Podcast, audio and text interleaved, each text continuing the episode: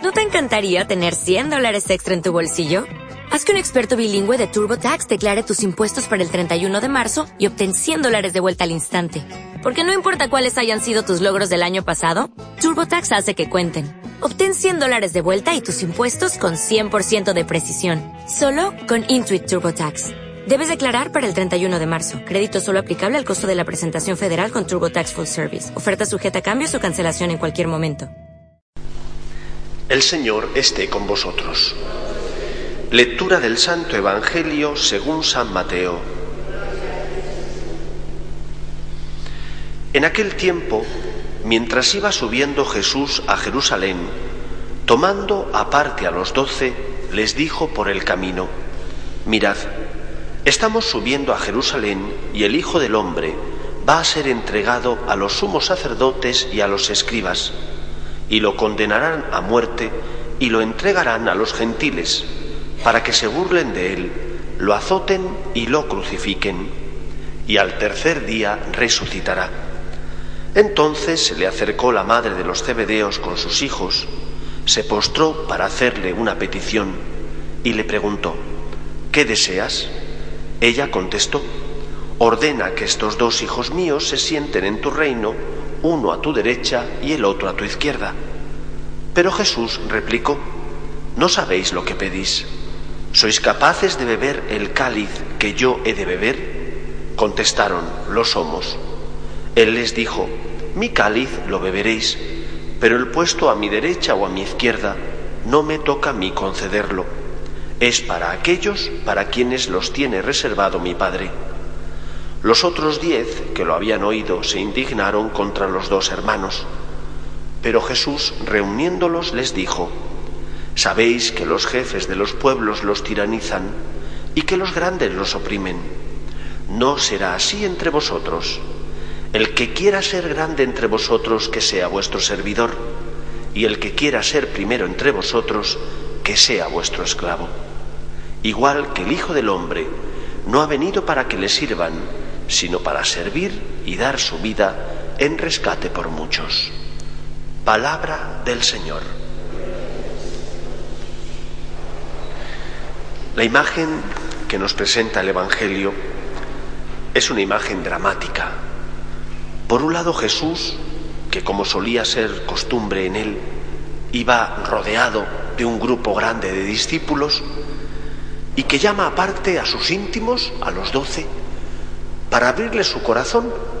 Supongo que Cristo, como Dios y hombre, no solo como Dios, sino también como hombre, debía sentir en su corazón esa opresión que era la inminencia, la cercanía de su pasión. Y llama a sus doce, a sus íntimos, para abrirles el corazón, desahogarse con ellos y encontrar consuelo. ¿Y qué es lo que encuentra? No encuentra más que interés.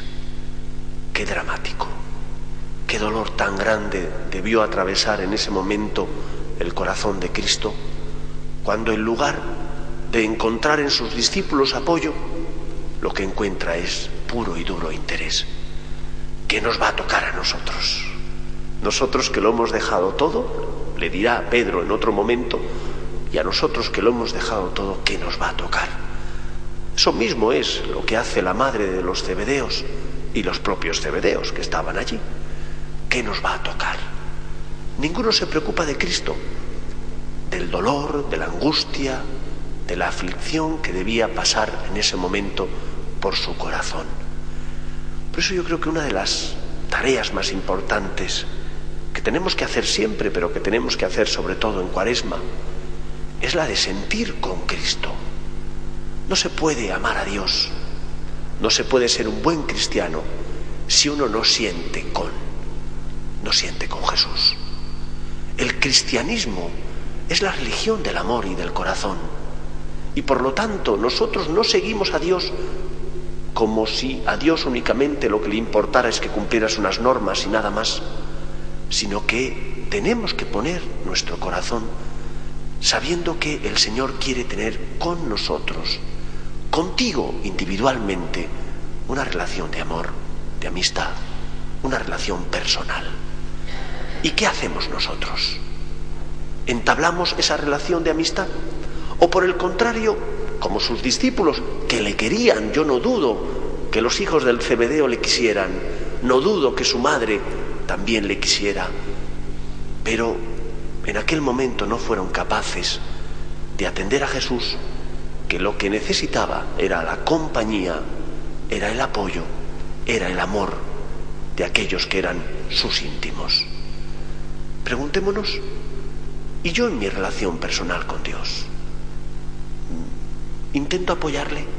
No es que Él me necesite, pero intento consolarle. ¿O por el contrario, en ningún momento me acerco a la oración, a la Eucaristía, para amarle, sino que me acerco cuando estoy necesitado, sino que me acerco cuando vengo a pedir, pero no me acerco para consolar. Por una parte eso, Cristo sufre, Cristo necesita el consuelo, la cercanía, el apoyo de los suyos. Cristo necesita mi apoyo. ¿Lo encuentra?